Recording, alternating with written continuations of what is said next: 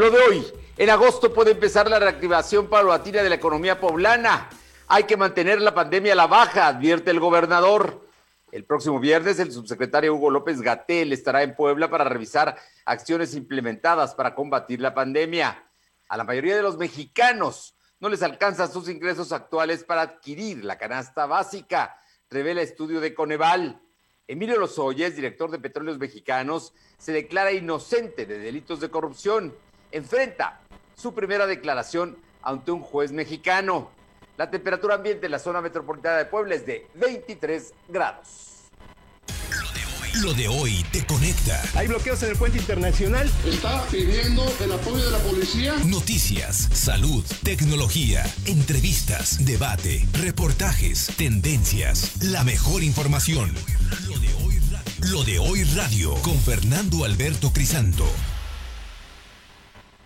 ¿Qué tal? ¿Cómo está? Qué gusto saludarles. Son las 2 de la tarde con un minuto y ya es martes, martes 28 de eh, julio del 2020. Estamos a punto de terminar el séptimo mes del año y por supuesto con mucha información importante que se generó el día de hoy. Gracias a quienes nos sintonizan a través de ABC Radio en, la ciudad de Puebla en el 1280.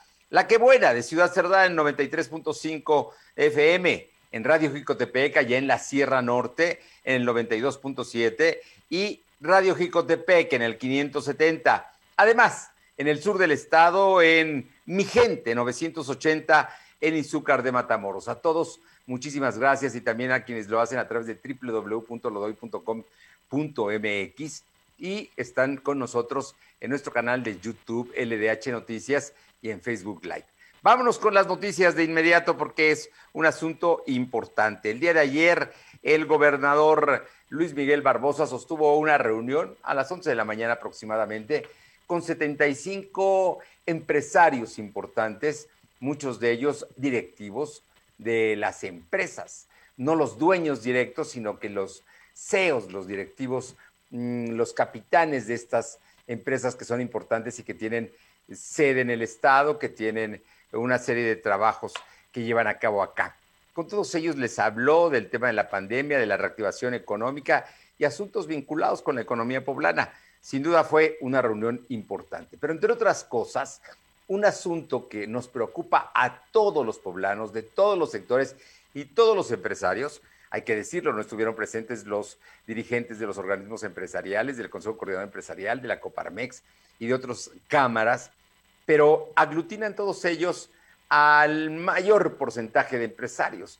El 90% de empresas poblanas son medianas, micros y pequeñas empresas. Así es que, bueno, estuvieron el otro 10, fueron los que ayer eh, pudieron platicar con el gobernador y me parece muy bien. El único tema es aquí que empezaron a definirse fechas posibles de la apertura de la reactivación. No es definitivo, es una fecha tentativa, pero ya parece que empezamos a ver la luz al final del túnel. El día viernes 7 de eh, agosto próximo, es decir, de este viernes en 8, podría empezar a reactivarse la economía gradualmente con un 30%. Vámonos con mi compañera Aure Navarro, ya tiene todos, todos los detalles de esta información. Aure, ¿cómo estás? Muy buenas tardes. Buenas tardes, pues efectivamente, Fernando Auditorio, les comento que siempre y cuando el semáforo epidemiológico lo permita, la fecha tentativa para que en el estado de Puebla se inicie una reapertura progresiva de las actividades económicas y religiosas es el 7 de agosto, como bien lo decías, solo con un tercio de este sector. Así lo confirmó ese día el gobernador Luis Miguel Barbosa Huerta. Detalló que esta fecha fue establecida durante la reunión que tuvo con los representantes del sector empresarial poblano, entre los que aseguró también participaron las firmas Volkswagen y Audi, y en la cual confirmó que fueron excluidos los representantes del Consejo Coordinador Empresarial de la Coparmex y la Canirac por haber asumido una postura de rivalidad a las propuestas de su gobierno para hacer frente a la pandemia por coronavirus. Indicó que será a través de la Secretaría de Economía como se defina qué giros y cuántos serán los que abrirán primero. En tanto, adelantó que la apertura de las iglesias pues estaría también incluida en esta nueva determinación de apertura progresiva para el 7 de agosto. Pero vamos a escuchar parte del anuncio hablamos de una posible fecha para reiniciar actividades el 7 de agosto, sujeto a las condiciones que haya, que haya para, para ello. Y eso y un conjunto de cosas, de una reunión larga, fue la que tuvimos el día de ayer. Y respecto de, Hugo López Gatel, y bueno, como bien. escuchamos, indicó que en esta reunión pues abordaron temas de prevención y la promoción que se debe redoblar del uso de cubrebocas, la sana distancia, pero sobre todo del confinamiento. Esto como parte del pacto comunitario que pues se tendrá que seguir vigente, se esté o no en pandemia. Especificó que las empresas pues tendrán que cumplir con todos los protocolos de seguridad sanitaria, como bien lo decía, del uso de cubrebocas de manera obligatoria entre la sana distancia y bueno, pues también así seguir impulsando desde cualquier sector pues las medidas de, sanitarias para hacer frente a la pandemia por coronavirus, Fernando. Bueno, por lo pronto ahí está la fecha, las posibilidades, los acuerdos a los que se planteó el día de ayer con empresarios el gobernador Barbosa. Y precisamente hablando del uso de cubrebocas, el día de ayer apareció en redes sociales, primero como una iniciativa de la sociedad, poco a poco fue tomando forma, la tomaron los medios, lo tomaron las cámaras, los organismos, las universidades, y el asunto es que en las dos próximas semanas todos usemos cubrebocas, ¿no? Es, ese es un tema que está difundiéndose eh, ampliamente en las redes sociales. Yo creo que es tendencia porque la intención es que nosotros mismos nos cuidemos. Así es que el uso del cubrebocas es parte, no soluciona, no es mágico, no por ello no nos va a dar coronavirus o no vamos a tener eh, contagios, pero lo reduce, evita y además es una forma de respeto hacia el otro para que uno no sea quien pueda contagiar. Así que me parece que es muy importante esto del tema del cubrebocas, que ya está y que ayer también fue parte de lo que platicaron el gobernador y los empresarios. Pero como parte de todo este proceso, estará en Puebla este viernes el SAR Anticovid en México, que es el subsecretario Hugo López Gatel. Te escuchamos. Efectivamente, estará en Puebla el próximo viernes el subsecretario de Salud Federal, Hugo López Gatel, para presentar un plan comunitario de salud por la pandemia por coronavirus. Así lo confirmó también ese día, pues el gobernador Luis Miguel Barbosa Huerta indicó que se está desarrollando ya toda la logística que se implementará para que la entidad se lleve a cabo la rueda de prensa acostumbrada de salud a las 19 horas, donde además se tendrá también la presencia de la secretaria de Bienestar, María Luisa Albores. López Gatel también estará acompañado del director general del Zoé Robledo, el director del INSABI, Juan Antonio Ferrer Aguilar, entre otros servidores públicos relacionados con el tema de la pandemia por COVID-19. Escuchamos cómo se hizo el anuncio. Y respecto de, Hugo López Gatel, sí tengo, tenemos ya comunicación, no con Hugo López Gatel, con la secretaria de Bienestar, María Luisa Albores, que es la que organiza este, estos eventos ya, se llevaron a cabo en Tabasco, en Chiapas y ahora viene a Puebla para que venga a presentar un plan comunitario de salud y viene eh, ella, María Luisa Albores, viene Soa Robledo, viene Juan Ferrer, el es director del INSABI, y también viene el subsecretario Hugo López Gatel. Entonces vienen a hacer varias actividades. Una de ellas es la, la, video, la conferencia de las 7 de la noche. Este, el equipo de, del gobierno del estado está. Bueno, pues ahí está, ahí está el de las 7 de la noche, la conferencia que da todos los días desde Palacio Nacional Hugo López Agatel, pero que el próximo viernes lo dará aquí desde Casa Puebla. Yo me imagino, no Casa Puebla, debe ser Casa Guayo, desde donde acostumbra darlo desde la sede del Poder Ejecutivo, así es que no sería extraño que así sucediera. Y danos hoy las, las, eh, los datos, los datos duros que da la Secretaría de Salud sobre el número de contagios y muertos en Puebla, que estamos viendo por ahora que hubo una reducción, por lo menos en las últimas 24 horas. Así es, Fernando, la curva de contagio en Puebla presentó una baja en las últimas 24 horas al haber dado 138 positivos nuevos, 28 rezagados y 9 muertes por coronavirus. No obstante, el semáforo epidemiológico pues se mantiene en rojo. Con esas cifras, el secretario de Salud, José Antonio Martínez, confirmó que la entidad poblana llegó a los 20.186 positivos y 2.475 fallecimientos por coronavirus. Indicó que la incidencia de contagio pues sigue en los municipios de la zona conurbada en un 73%. De esto dijo que Puebla Capital sigue a la cabeza con un 66%, al haber registrado 13.289 contagios y 1.271 defunciones acumuladas. La autoridad también ese día reportó que se tienen 986 personas hospitalizadas, de las cuales 199 pues requieren de estar conectados a un ventilador mecánico, mientras que la extensión territorial de la pandemia por COVID pues ha alcanzado ya a 187 municipios y también la autoridad informó ese día que se dieron nueve contagios nuevos de reclusos acumulando así un total de 123 casos. De estos, 118 personas pues están en el CIEPA, teniendo además 10 reclusos hospitalizados, Fernando. Ese es el panorama que se tiene del COVID. Bueno, pues ahí, ahí están los datos duros. El único tema es que acá faltan 800 personas que las pruebas aún no se las dan. Así es que en ese momento podría volver a, aumentar el número. Pero estaremos atentos a lo que suceda. Por lo pronto, el día de ayer no hubo más que 136 contagios. Esperemos que esa ciega ah, sea la media ya para mostrar que sí está bajando el COVID. Y el día 8 de, de agosto empecemos nuevamente la reactivación económica como hoy anunciara el gobernador. El día 7 de agosto es viernes 7 de agosto. El día, así es que las iglesias estarían abiertas quizá el 9, ¿no? O sea que vamos a ver. Por lo pronto ya hay una fecha tentativa para que abra haya reapertura. Muchísimas gracias, Aure. Gracias, buenas tardes. Son las 2 de la tarde con 11 minutos y le informo que la Fiscalía General de la República pidió vincular a proceso a Emilio Lozoya por lavado de dinero con base en la presentación, en la presunción de que recibió un soborno de AMSA para que Pemex le comprara la planta chatarra de agronitrogenados en el complejo de Pajaritos Veracruz.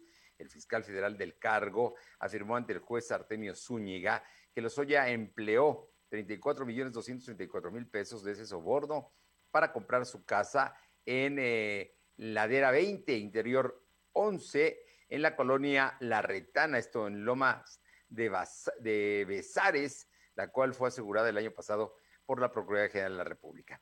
De acuerdo con el fiscal, la casa la compró a María del Carmen Anoudis Cárdenas mediante un contrato suscrito en eh, 2012 en Polanco. Así es que lo están, eh, le están fincando cargos y eh, afirma Lozoya que ha sido intimidado y Emilio Lozoya está haciendo declaraciones desde su cuarto de hospital. Emilio Lozoya reveló que ha sido objeto de actos de intimidación y presiones sistemáticas, por lo que advirtió que denunciará a los autores de estos hechos. Durante una nueva intervención, el exdirector de Pemex manifestó por primera vez y de viva voz que va a colaborar en las investigaciones que lleva a cabo el Estado mexicano. Vámonos con más información aquí en Puebla con Ayeli Guadarrama, porque de acuerdo con el Consejo Nacional de Evaluación, el Coneval, la situación económica de los mexicanos es gravísima. La mayoría de los mexicanos, con los recursos que tiene actualmente, los que tienen, porque muchos no tienen, no hay, no alcanza para comprar la canasta básica. Te escuchamos, Nayeli. Bueno, parece que tuvimos problemas con la comunicación con mi compañera Nayeli Guadarrama para que vamos a ver si la contactamos, pero de acuerdo con el Coneval, durante mayo, 69.6 millones de mexicanos no tuvieron el ingreso laboral suficiente para adquirir la canasta básica alimentaria. Según el análisis que está basado en la encuesta telefónica de ocupación y empleo del INEGI, significa que la pobreza laboral de los trabajadores mexicanos llegó al 54.9%. 9%.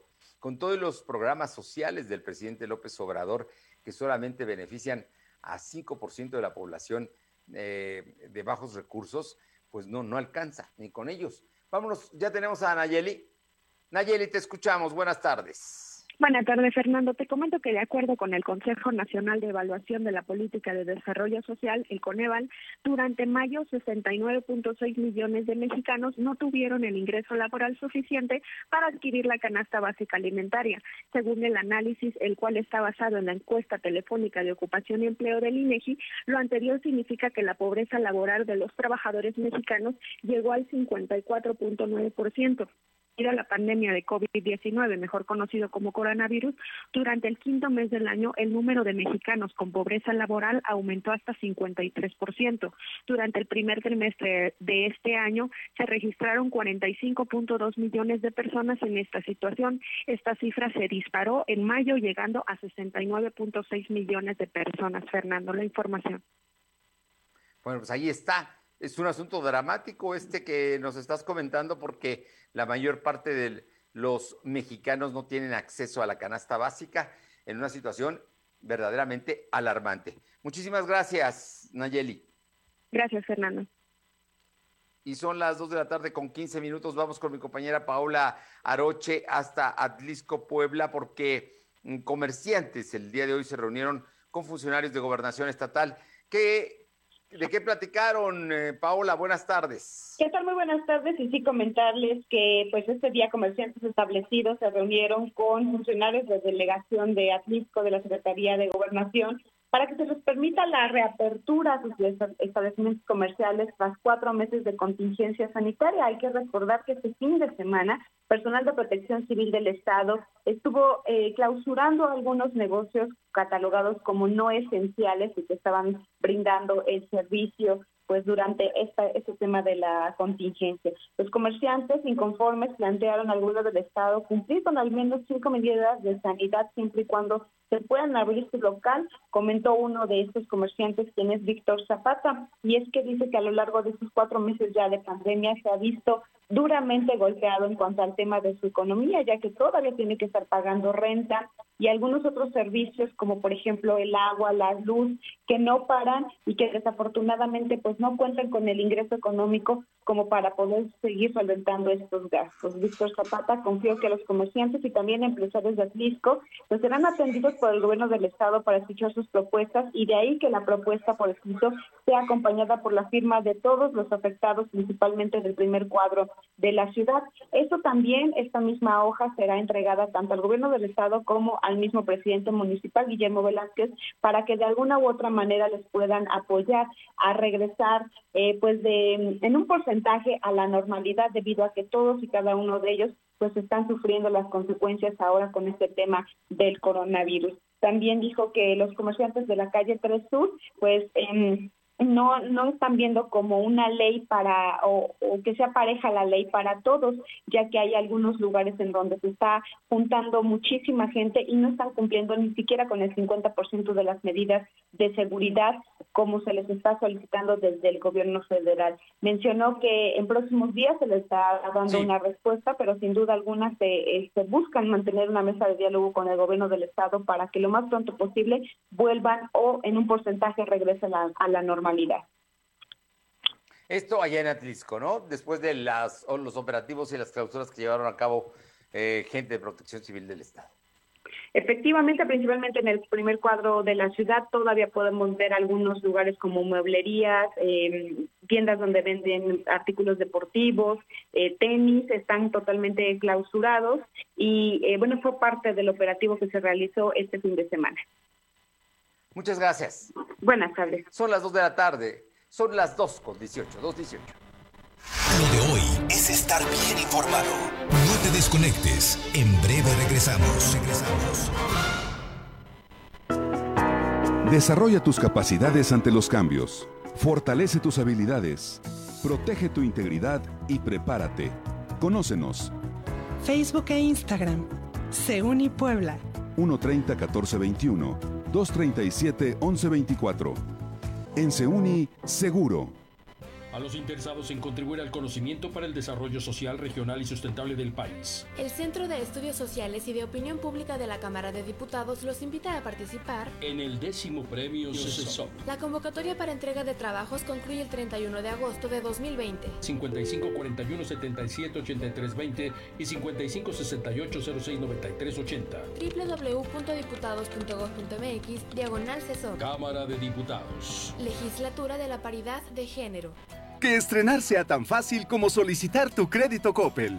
Anímate, busca y compra. Así de fácil. Porque con tu crédito Coppel encuentras lo que quieres con la facilidad de pago que necesitas. ¿Qué esperas? Solicítalo ya. Crédito Coppel. Tan fácil que ya lo tienes. Cuando las empresas compiten, tú puedes escoger la opción que más se ajuste a tu bolsillo y a tus necesidades. Yo siempre voy al restaurante que está a la vuelta de la chamba. A mí me encanta la fonda de la colonia porque se ajusta a mi presupuesto. Yo pido la comida de mi restaurante favorito desde mi celular y llega a la puerta de mi casa. Con competencia, tú eliges. Un México mejor es competencia de todos. Comisión Federal de Competencia Económica, COFESE. Visita COFESE.mx. Soy comerciante y yo estoy de acuerdo en que abran lo más pronto posible los comercios con su debida distancia, con sus debidas precauciones, con su gel, su cubrebocas, por supuesto. Esperemos que esta vez ya nos dé semáforo verde para nosotros. Nosotros también comemos, nosotros también tenemos necesidades, muchas necesidades. Lo de hoy eres tú. Tu opinión nos interesa. Deja tu mensaje vía WhatsApp al 2223 2375 83. Comparte tus imágenes y tus reportes por Telegram al 2223 2375 83. Lo de hoy es estar bien informado. Estamos de vuelta con Fernando Alberto Crisanto.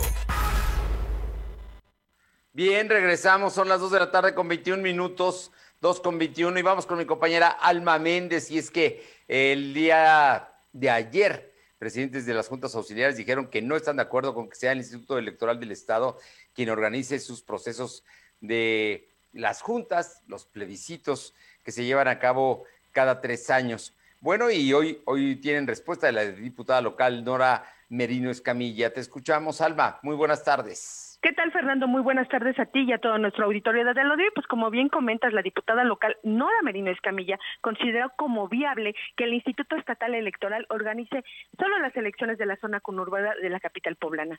Y dice que el atribuirle la organización de la renovación de las 600 juntas auxiliares de Puebla sería complicado para el órgano electoral en el tema presupuestal y personal que se requiere para dicho ejercicio. Y bueno, pues donde también existe la selección por usos y costumbres. Consideró que los diputados están a tiempo de revisar la ley orgánica municipal para fijar las reglas de intervención del organismo electoral para los plebiscitos tomados en cuenta que el año pasado hubo conflictos sociales en algunas zonas. Y bueno, pues añadió que lo importante es una posible reforma de la ley orgánica municipal para garantizar que los municipios sean quienes aporten los recursos para la organización de estos procedimientos, principalmente pues en la zona conurbada. La información, Fernando. Cuando hablas de la zona conurbana, hablas de la zona metropolitana. En Puebla hay ocho eh, municipios, ¿no? Que son Las Cholulas, Amozoc, Cuautlancingo, Coronango, em, Santa Clara, Ocoyucan. y se me se me va alguno más, el San Martín Texmelucan, quizá Huejotzingo, ¿no? Son la zona de la que están hablando. Oye, de todas maneras, ya no les da tiempo porque ya se pasó el tiempo para poder hacerlo e incluirlo en la ley electoral, ¿no? Así eh, es hay plazos fatales para modificar las leyes para las elecciones. Así es, incluso decía que precisamente eh, tenían que hacer una gran excepción, sin embargo, pues precisamente que tenían en contra, pues es el tiempo precisamente que se marca para este tipo de, de, de, procedimientos.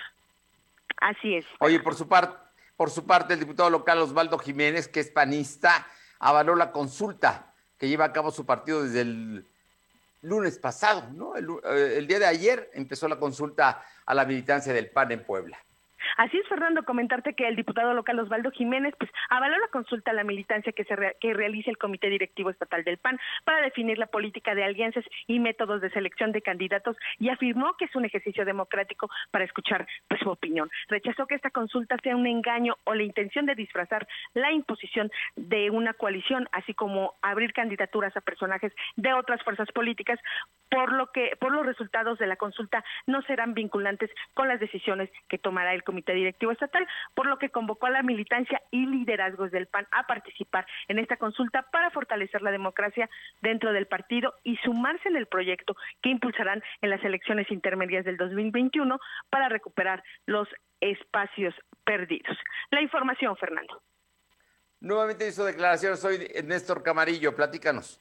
Así es, pues comentarte que, bueno, pues él decía que existen eh, gente, bueno, de, de su partido político que serán apoyados siempre y cuando a una, bueno, serán apoyados en reelección siempre y cuando hayan cumplido con la sociedad poblana. Al darles un buen gobierno, pues dijo que están en todo su derecho precisamente para que quieran un un tipo de reelección y el partido de la eh, el PRI pues los va a apoyar precisamente para que eh, los ciudadanos estén cobijados. Recordar que precisamente eh, el partido eh, institucional, eh, revolucionario institucional, comentaba y criticaba que en, en este tema de la pandemia eh, no fue apoyado por Morena. Entonces, que ellos sacaron adelante a los ciudadanos de manera, eh, pues, um, bueno, ellos solos, y bueno, lo que están haciendo es que precisamente eh, se repita este mismo, este mismo esquema, y entonces por eso, precisamente, lo que ellos están diciendo es que necesitan apoyar a los ciudadanos, porque el gobierno de Morena, bueno, pues, en este caso, pues, es muy cerrado. Y bueno, pues es lo que nos comentó. Eso dicen los periodistas. Así es, sí, sí, sí, Fernando. Dijo que él, él los, él los, Sí. eh, los apoyará siempre y cuando hayan cumplido con un buen gobierno para los ciudadanos. Vamos a ver, vamos a ver, porque ellos que hablan de buen gobierno, mira nada más, un expriista está en este momento en el banquillo de los acusados, eh, de- acusado de corrupción, que es Emilio Lozoya. Muchas gracias. Seguimos al pendiente, Fernando. Y son las 2 de la tarde con 26 minutos. Vamos con mi compañera Nayeli Guadarrama porque hay cambios en la Universidad Interserrana del Estado, como en casi todas las universidades estatales. Cuéntanos, Nayeli. Efectivamente, Fernando, la Universidad Interserrana del Estado de Puebla anunció oficialmente la salida de César Santiago Tepaplán como rector de la institución. A través de sus redes oficiales, la universidad dio a conocer la incorporación de la maestra Yuriana Nava Vergara como rectora de la institución. Eh, la nueva rectora ha ocupado diversos cargos en el sector educativo. En el Instituto Tecnológico de Estudios Superiores de la Sierra Norte ocupó el cargo como directora académica. Asimismo, se desempeñó como consejera electoral de la Junta Local del INE entre 2012 y 2015 en el municipio de Zacatlán, donde fue elegida regidora suplente en 2007 por el PRI. Hay que recordar que la semana pasada, eh, durante la semana pasada, las universidades eh, Politécnica de Puebla y la Universidad Tecnológica de Puebla, pues también anunciaron cambios en sus directivos. Fernando, la información. Oye, y por otra parte, ¿qué problemas hay en la Universidad Pedagógica de- Nacional? Con Mira, sede Puebla. Te comento que un grupo de trabajadores de la Universidad Pedagógica Nacional se manifestaron en las instalaciones de la SED de Puebla para denunciar desvío de recursos y violación a sus derechos laborales por parte de las autoridades educativas. Los inconformes aseguraron que hasta el momento se han asignado más de 30 plazas docentes a familiares y personas sin perfil ni la experiencia académica que se requiere. Los docentes pertenecientes a las tres unidades de la Universidad Pedagógica Nacional ubicadas en Puebla, Tecitlán y Tehuacán también señalaron que no han tenido respuesta a sus demandas sobre transparentar los recursos presupuestarios de acuerdo a los procedimientos establecidos pues en cada institución. Eh, con la presencia del secretario general del CENTE de la sección 23, Alejandro Ariza, los trabajadores demandaron la correcta asignación de estas plazas. Se logró la instalación de una, una nueva negociación con representantes de las áreas de recursos humanos y administración de finanzas de la Secretaría de Educación Pública Estatal. En dicho encuentro se acordó que los representantes de la SEP analizarán cada una de las plazas pues, que arbitrariamente se designaron y dar solución a esta demanda. Fernando, la información.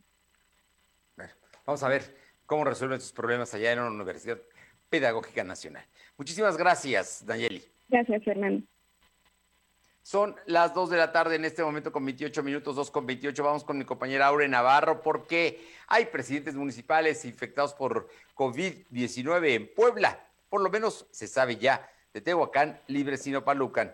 Te escuchamos, Aure. Les comento que de los cinco ediles del interior del estado poblano que han dado positivo de coronavirus, Solo los de Tehuacán, Libres y Nopalucan se mantienen como casos activos. Así lo confirmó este día el secretario de Gobernación David Méndez Márquez. Indicó que el edil suplente de Tehuacán, Andrés Artemio Caballero López, el de Libres, Francisco Rodríguez y el de Nopalucan, Jorge Margarito Aguilar de la Cruz, están en confinamiento por 14 días hasta concluir el periodo en el que puedan llegar a desarrollar algún tipo de síntoma propio de esta enfermedad. De los dos presidentes restantes, como Hilario Vicente Martínez de Palmar de Bravo y de Tecamachalco Marisol Cruz García, dijo que continúan siendo monitoreados para detectar si alguno llega a recaer en su estado de salud sin que hasta el momento pues esto haya ocurrido. Cabe hacer mención que fue el pasado 17 de julio cuando se hizo público que el edil de Palmar de Bravo, Hilario Vicente Martínez, pues había contraído COVID-19, mientras que en el caso de Libres, Francisco Rodríguez, la noticia fue confirmada hoy, además de que se presume que más familiares de este alcalde pues se encuentran contagiados también de este virus. No obstante, uno de los ediles más criticados hasta el momento pues ha sido Fernando el de Nopalucan, Jorge Margarito, José Margarito Aguilar, luego de que se difundieran imágenes donde se muestra cómo está de paseo justo en el pico más alto del contagio de coronavirus, Fernando. Bueno, pues ahí está. Presidentes municipales, tres los que están resultando enfermos, entre ellos el de Tehuacán, Artemio Caballero, no ve la suya, ¿eh? La verdad es que si no es por una, es por otra, pero algo no le sale bien. Muchas gracias, Aure. Gracias, buenas tardes. Y le comento que Carlos Gómez comenta hoy en su tweet que ambulantes retoman el control de la 8 Oriente Poniente entre las 5 de mayo en el centro histórico de Puebla. Eh, pues ahí están y se nota, se nota que cómo, están mm, ya los puestos de distintos productos. Se supone que nada más deberían ser productos eh, que son esenciales, pero yo veo acá venta de zapatos, por ejemplo. Ahí, ahí eh, están, están mostrando y acá están mostrando otro tipo de, digamos, de bisutería. Están también vendiendo eh, dulces, en fin. No es necesariamente la comida y los no perecederos como habían quedado esto en el centro histórico de Puebla. Son las 2 de la tarde con 31 minutos, 2.31. Lo de hoy estar bien informado. No te desconectes. En breve regresamos. Regresamos. En Seuni no estás solo. Mantén firme el propósito con el compromiso de continuar estudiando. Seuni Plantel Puebla te ofrece Maestría en Procesos de Calidad Educativa, Maestría en Docencia Universitaria, Facebook e Instagram. Seuni Puebla. 130-1421. En Seuni, seguro. Suscríbete a nuestro canal de YouTube. Búscanos como Lo de Hoy Noticias. En Vips te queremos al doble. Aprovecha 2x1 en 15 platillos. Combínalos como quieras. Sí, 2x1 en 15 platillos. Porque cuando decimos que te queremos al doble, es al 2x1. Consulta bases en restaurante Come Bien. Lo de hoy es para ti. Conéctate a www.lodehoy.com.mx y suscríbete para recibir la mejor información en tu email. Porque entendimos que un cubrebocas es para protegernos y no para dejarnos callados. Estuvimos en casa, pero jamás encerrados. Los maestros y los padres de familia continuaron con la educación desde el hogar. La definición de la palabra héroe cambió para siempre y ahora existen mil formas de abrazarnos sin siquiera tocarnos. Un aplauso y reconocimiento a todas y todos los mexicanos por cumplir con México. México saldrá adelante. El PT está de tu lado. Que estrenar sea tan fácil como solicitar tu crédito Coppel. Anímate, busca y compra. Así de fácil. Porque con tu crédito Coppel encuentras lo que quieres con la facilidad de pago que necesitas. ¿Qué esperas? Solicítalo ya. Crédito Coppel. Tan fácil que ya lo tienes. De hoy radio con Fernando Alberto Crisanto. La información y tendencias que debes conocer. De lunes a viernes, de 2 a 3 de la tarde, por esta frecuencia o por internet www.lodehoy.com.mx. Lo de hoy es estar bien informado. Estamos de vuelta con Fernando Alberto Crisanto. Los personajes de hoy, las ideas y los hechos se comparten en la entrevista. Bien, y son las 2 de la tarde con 32 minutos, 2 con 33. Me da muchísimo gusto saludar al doctor Anselmo Chávez, profesor investigador de Administración Financiera y Bursátil de la UPAEP. Él está de vacaciones, pero siempre es una persona muy atenta que nos permite platicar con él, especialmente de temas económicos y de situaciones que se están dando que deben preocuparnos. Anselmo, ¿cómo estás? Muy buenas tardes. Don Fernando, ¿cómo está? Muy buenas tardes. Un saludo para usted y para todo el auditorio.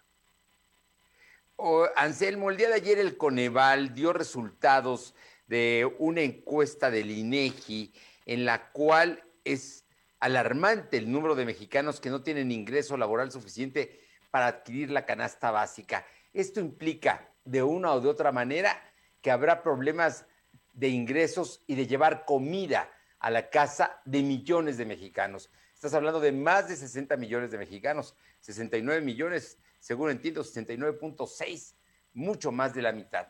Platícanos, Anselmo, de esto y de qué está sucediendo. Habíamos visto el tema de la crisis, tú nos habías platicado en semanas anteriores lo que iba a suceder, pero no creímos llegar a estos niveles tan alarmantes. Don Fernando, eh, uno de los puntos importantes, evidentemente, es la disminución de la actividad económica en todo nuestro entorno, este, la posibilidad de eh, reiniciar la actividad económica todavía de, manera este, generalizada todavía está muy lejos, este, aunque nosotros ya tenemos alguna luz con respecto al inicio de la nuestra, eh, ahora en este, en, en agosto en, aquí en el entorno de Puebla, lo que vemos es precisamente eh, esta disminución de la posibilidad que tienen más mexicanos de, tener acceso a la canasta básica. Como bien comentaba, en este el, personaje, eh, perdón, el porcentaje de personas eh, pobres alcanzó el 53.51% en abril. En este mayo, eh, nosotros, que es la información que tenemos, subió a 54.9%. Esto lo que lo único que nos indica es que eh, cada vez más gente está con menores posibilidades de tener acceso a la canasta básica y lo, lo cual implica que en un determinado momento nosotros este, esto se vaya a convertir en un problema social que afecte de manera eh, muy importante tanto mm, la capacidad de, muchas familias mexicanas para recibir este ingreso como la posibilidad de, este, de reiniciar nuestra actividad económica de manera eh, de manera adecuada debido principalmente a, la cantidad de desempleo que se está generando y sobre todo este considerando que no hay no hay una una luz con respecto a cuándo podremos pasar a, un, a una actividad económica generalizada como, como les he comentado. Sobre todo estamos hablando de que con esta información nos nos manda esta información generada en este primer eh, trimestre nos acerca muy muy muy muy eh, mucho a la pobreza laboral que se registró eh, previo a la recesión del 2009 esto es estamos hablando de que nos regresamos casi 11 años y por lo tanto este eh, podemos ver eh, podremos ver eh, este impacto en nuestra realidad sobre todo en el de nuestras familias para poder tener acceso a esta a esta canasta básica. Este lo que podemos decir el, el ingreso laboral por, por por persona se redujo un 6.2% y pasó de 1.516 pesos en abril a 1.422 eh, en mayo. Con esto, lo único que estamos viendo, como bien lo, ha señalado, es, enfrentarnos a una realidad que es muy evidente. no el, La crisis económica se nos está acercando y parece ser que no hay un eh, este, un atisbo de, que esto se vaya a revertir en el corto plazo. Oye, el, asunto es alarmante porque estamos hablando de que si la gente no tiene para lo básico, que es la canasta básica, que son los alimentos, las tortillas, eh, quizá no carne todos los días, pero a lo mejor alguna proteína a lo largo de la semana, el huevo, este, las verduras, si no tiene ese dinero, entonces ¿De dónde va a salir para, para poder hacerle frente a esta realidad, Anselmo Chávez?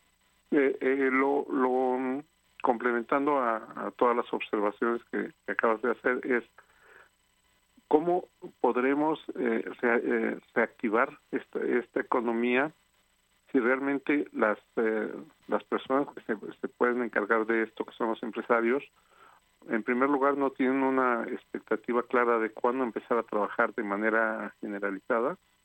Recordemos que para que esto se active de manera, de, manera este, a, una mayor cantidad de actividad económica tendríamos que pasar ya no un semáforo color naranja, sino uno color amarillo y con la velocidad con la que estamos teniendo este, este esta estabilidad en los en los contagios, estamos hablando de eh, casi aproximadamente 600 muertos por semana, es difícil que nosotros podamos cambiar de semáforo. Y entonces cómo podemos hacer que, la gente tenga más dinero si realmente lo que no tenemos es la posibilidad de, reiniciar la actividad económica.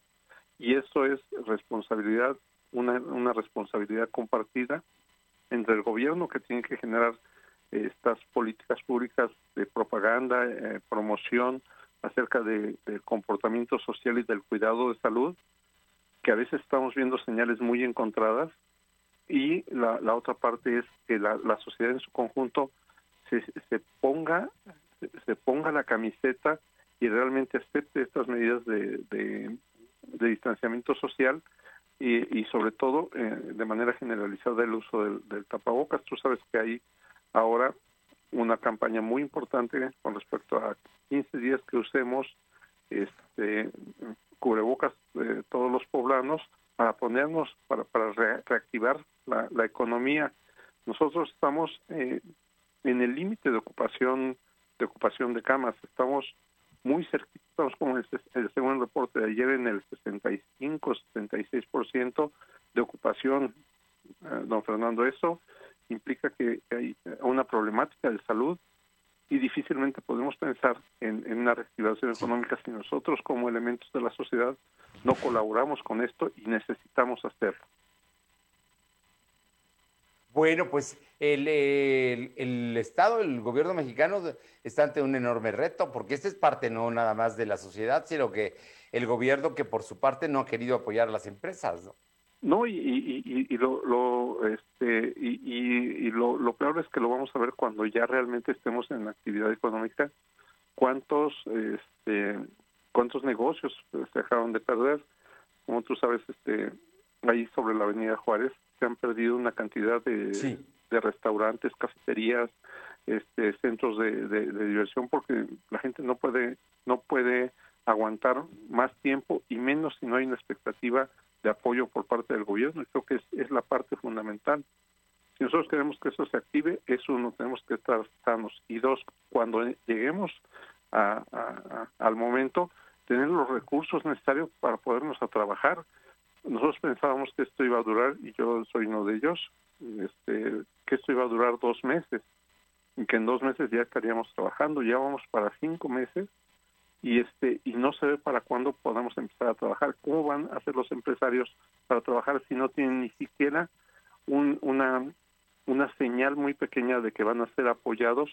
Porque al final de cuentas el apoyo hacia ellos significa el apoyo a ese 80% de la, de, la población que trabaja en niveles de, de uno a tres salarios mínimos son las personas que están siendo contratadas y las que desgraciadamente no van a tener posibilidad de regresar a su centro laboral porque los empleadores no es que sean malas personas, es que simplemente no van a tener capacidad económica para enfrentar eh, esta situación después de casi seis meses probablemente de, de pandemia. Necesitamos comportamiento social y necesitamos apoyo para los empleadores.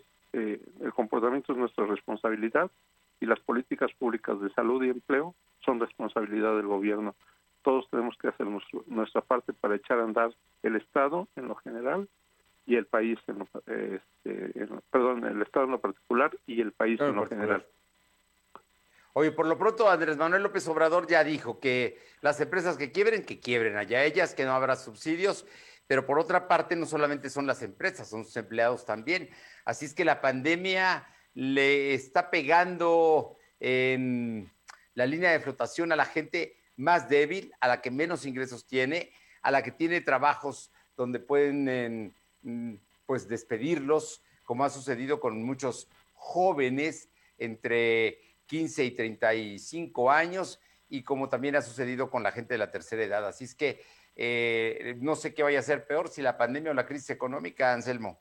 Sí, este, en el primer grupo, como bien señalabas, perdieron aproximadamente el 25% de los empleos y de la última del último segmento que del que hablabas, que es de los 65 años o más, perdió el 32%, eh, se perdieron el 32% de empleos y aquellos en, la edad productiva más fuerte, son los de 30 a 64, se perdió casi el 20% del empleo.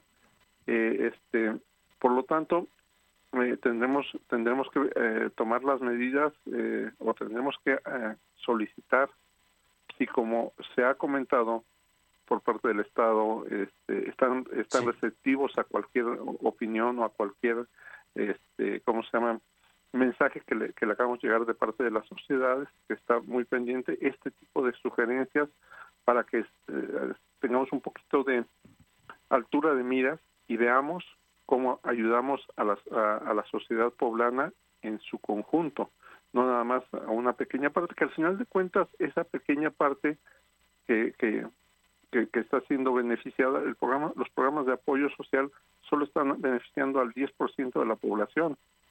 Y la otra parte también tiene que, que, regresar a esa actividad productiva. Nosotros, ¿qué vamos a hacer con esos muchachos que perdieron el 25% de empleos? ¿no? ¿Qué vamos a hacer con esos adultos mayores que perdieron el 30%? ¿Cómo los podemos apoyar? Ella ha, ha llegado el momento en que tenemos que conciliar todos nuestros, puntos de vista y empezar a trabajar en bien, como te lo comentaba, de, la sociedad. Eh, lo que necesitamos también, y es muy importante, es eh, un poquito de empatía por parte del gobierno yo estoy viendo un gobierno frío desde el punto de vista de los números, frío desde el punto de vista de, la situación de, los números de, muertos e infectados, de la, de la desaparición de empleos. Y este tiene que ser más empático el gobierno, tiene que darse cuenta de que la muerte de las empresas significará una situación mucho más problemática en el futuro. Y esto para que regresemos jamás será un retorno como se pensaba el gobierno en B, de regreso al crecimiento económico y estar como estábamos eh, en tres meses, como estábamos a inicios del año, sino que requerirá mucho esfuerzo y ese esfuerzo será conjunto, como yo te comentaba, sociedad, trabajadores, empleadores y el gobierno. Cada quien tiene que hacer su parte para salir de este problema. Bueno, por lo pronto el gobierno dijo ayer eh, Valentín Díez Morodo, eh, presidente del Grupo Modelo, que nos acercan ya al presidente López Obrador, porque cada que se acercan los empresarios, y dijo, usando términos futboleros, nos patea. Así es que pareciera que tendremos que ser la sociedad y otros sectores los que tengamos que sacar adelante, porque el gobierno federal no lo ha dicho, pero en los hechos es más neoliberal, eso de que si quiebran, que quiebren, no me parece que tenga nada de política social. Anselmo Chávez, como siempre, un gusto y un placer escucharte, profesor investigador de Administración Financiera y Bursátil de la UPAEP, con esta explicación y con esto que tenemos que entender de que la situación está muy delicada en el país. Eh, nada más para cerrar, no, Fernando, ni Keynes lo hubiera explicado también. Este, que mueran los que tengan que morir desde el punto de vista económico tan dramático, pero contundente, duro. Muchísimas gracias. Un, saludo, don Fernando, para todo el auditorio. Un fuerte abrazo, doctor Anselmo Chávez. Son las 2 de la tarde con 47 minutos, 2 con 47. Lo de hoy es estar bien informado. No te desconectes. En breve regresamos. Regresamos.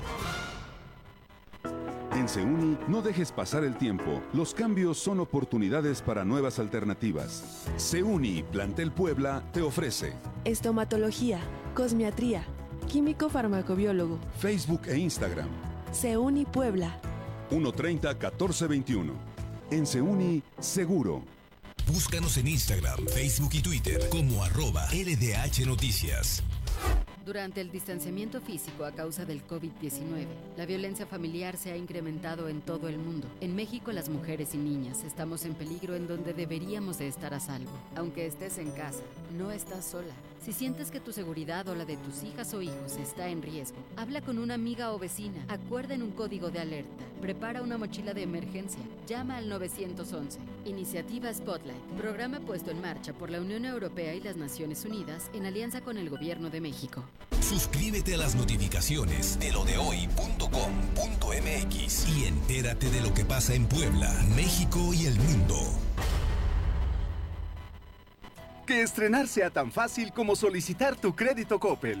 Anímate, busca y compra. Así de fácil. Porque con tu crédito Coppel encuentras lo que quieres con la facilidad de pago que necesitas. ¿Qué esperas? Solicítalo ya. Crédito Coppel. Tan fácil que ya lo tienes. Escúchanos en Spotify. Búscanos como LDH Noticias. Un, dos, tres, amarillo.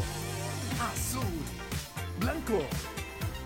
Combina de color a tu paso y enamórate de tus espacios con color gratis de Comex. Compra dos colores y te regalamos el tercero. Además, llévalos con tu tarjeta bancaria a tres y seis meses sin intereses. Así de fácil con color gratis.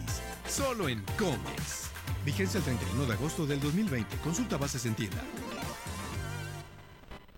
Lo de hoy es estar bien informado. Estamos de vuelta con Fernando Alberto Crisanto.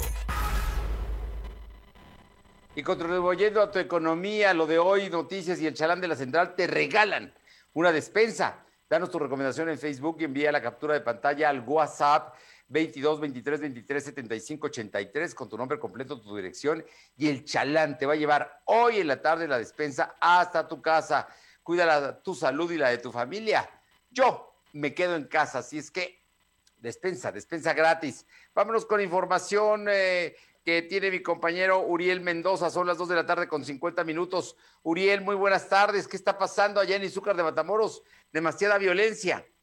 Así es, Fernando. Muy buenas tardes. Antes eh, de todo, te saludo con el gusto de siempre. Como bien lo mencionas, continúa la violencia, continúa la inseguridad. Recientemente, y te compartimos de este caso, robaron ocho cabezas de ganado. En este caso, bandidos aquí en la región de Izúcar de Matamoros se apoderaron de estas reses en un corral ubicado en la comunidad de San Felipe Ayutla. Sin embargo, el ganadero afectado, en conjunto con pobladores de la zona que se solidarizaron eh, con este robo que se perpetró, bueno, logró poco después recuperar a su totalidad a sus animales. ¿Quiénes fueron quienes participaron en esta recuperación de las reses? Bueno, fueron habitantes de San Juan Colón, San Carlos, Solonquiapa, también en eh, Axala.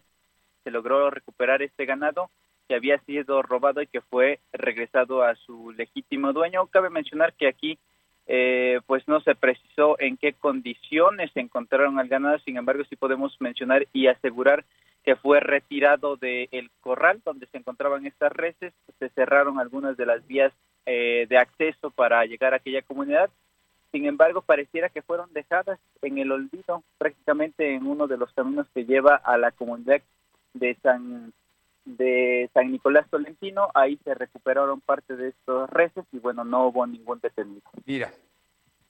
Bueno, oye, ¿y qué pasó en el fraccionamiento 3 de mayo? También importante mencionar lo que está ocurriendo, esto en una de las colonias de Izúcar de Matamoros, específicamente en la colonia Rancho Juanitos, ahí existe un fraccionamiento que como bien lo mencionas lleva este nombre, 3 de mayo, ahí se realizó la detención de una presunta ladrona cuando ingresaba a una vivienda, al parecer para robar cosas de valor. Los oficiales brindaron el apoyo a los vecinos de este fraccionamiento, pero también es importante mencionar que aquí en Izúcar de Matamoros existen rondas ciudadanas. Dos de las que más se mencionan y de las que más han apoyado al tema de la seguridad es la es Seguridad Ciudadana de Izúcar de Matamoros y Fuerza Civil. En este caso, Fuerza Civil acudió también al llamado, se logra detener a esta persona todavía en fragancia y bueno, fue detenida ella, fue puesta a disposición de la autoridad correspondiente, pero al no perpetuarse el robo, pues pareciera que va a quedar en libertad. Oye, ¿son policías comunitarios? ¿Son gente de la propia población que hacen, eh, me, toman medidas de seguridad? Exacto, son gente de la misma población que aporta de su tiempo, de su espacio, están bien organizados, esto hay que mencionarlo porque va en ascenso eh, la cantidad de los ciudadanos que se unen a estas dos organizaciones por parte de una que es Seguridad Ciudadana y Zúcar de Matamoros, podemos decir que son de más de 30 civiles que se están coordinando con otras rondas de otros municipios y en el caso de salir en dirección a algunos otros puntos de esta zona sur del estado de Puebla, se han coordinado y afortunadamente han logrado detener a una cantidad pues ya considerable de personas que han robado vehículos, que han robado motocicletas. En esta ocasión pues robaron unas redes, eh, reses y también en el fraccionamiento 3 de mayo, pues bueno, una persona fue encontrada al interior de una vivienda, todavía eh, no lograba pues realizar lo que ella tenía seguramente en mente, pero sí se logró detener todavía al interior de la vivienda y fue puesta a disposición.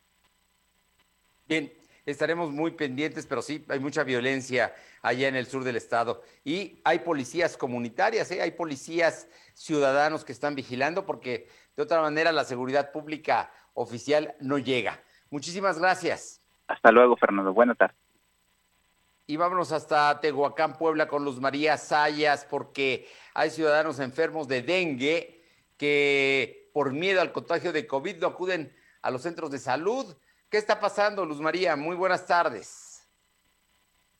Muy buenas tardes para ti a los radios, a los escuchas de lo de hoy. Pues en el municipio de Tehuacán, Puebla, por temor a contagiarse de COVID-19, es notable la disminución de usuarios en el centro de salud de la región de Tehuacán. Y recordemos que aparte del coronavirus y en el ya mencionado municipio y comunidades aledañas, solo se tiene el reporte de 15 casos de dengue. Así lo puntualizó Hugo Altamirano Díaz, jefe de la jurisdicción sanitaria número 10, situación que preocupa al no acudir los ciudadanos al centro de salud a sus consultas y ser valorados. Altamirano Díaz hace la invitación a la ciudadanía a tener confianza y acudir a los centros de salud y dar seguimiento a sus tratamientos.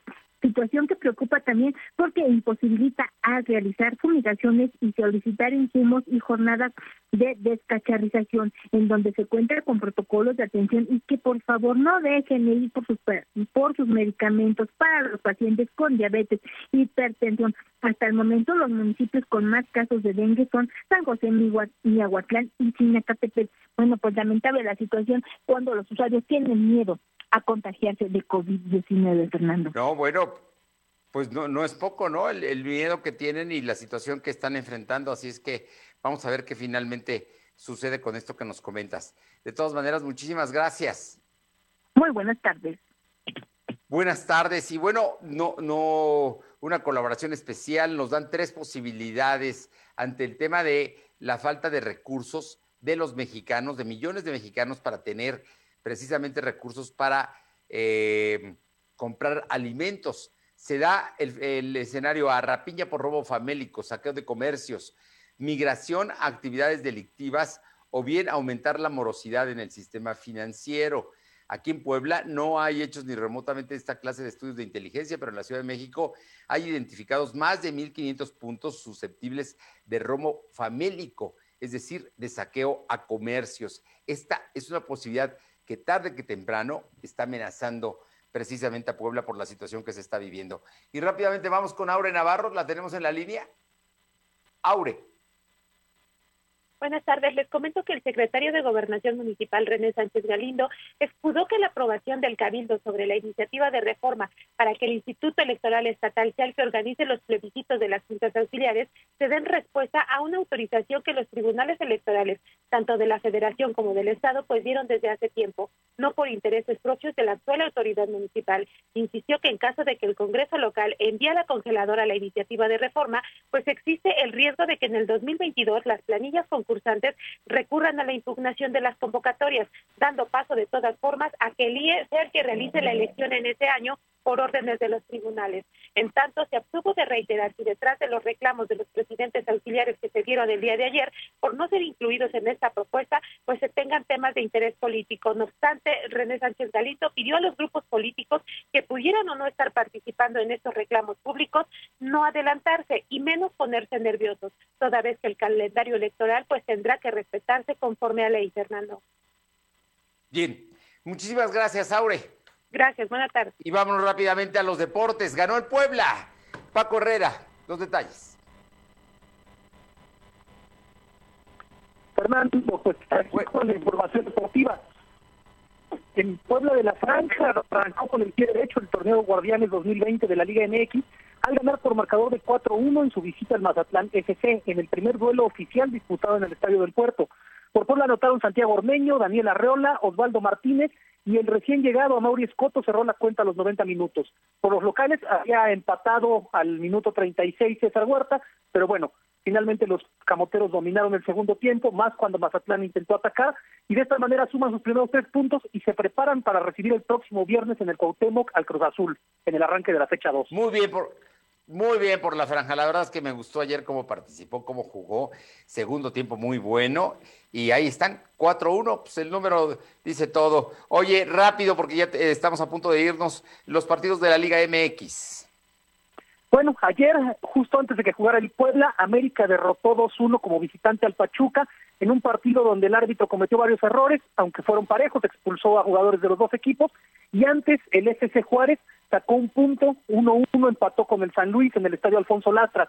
Hoy en la noche cierran la fecha el Monterrey recibiendo a Toluca, partido que sería pospuesto por el huracán Hanna, porque estaba programado para el fin de semana.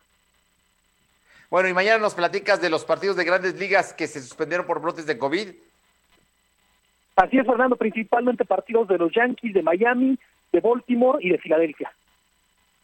Bueno, no son pocos, ¿eh? Mañana comentamos con más tiempo esto. Muchísimas gracias, Paco Herreras.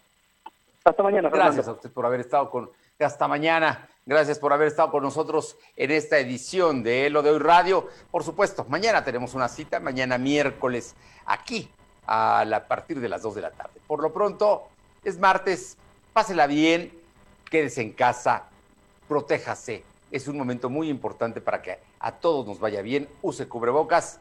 Nos encontramos mañana a las 2. Gracias. Fernando Alberto Crisanto te presentó Lo de Hoy Radio. Lo de Hoy Radio. Te esperamos de lunes a viernes, de 2 a 3 de la tarde por esta frecuencia, en la cobertura más amplia a nivel estatal. Y síguenos en internet www.lodehoy.com.mx y en nuestras redes sociales como arroba LDH Noticias. Lo de Hoy Radio.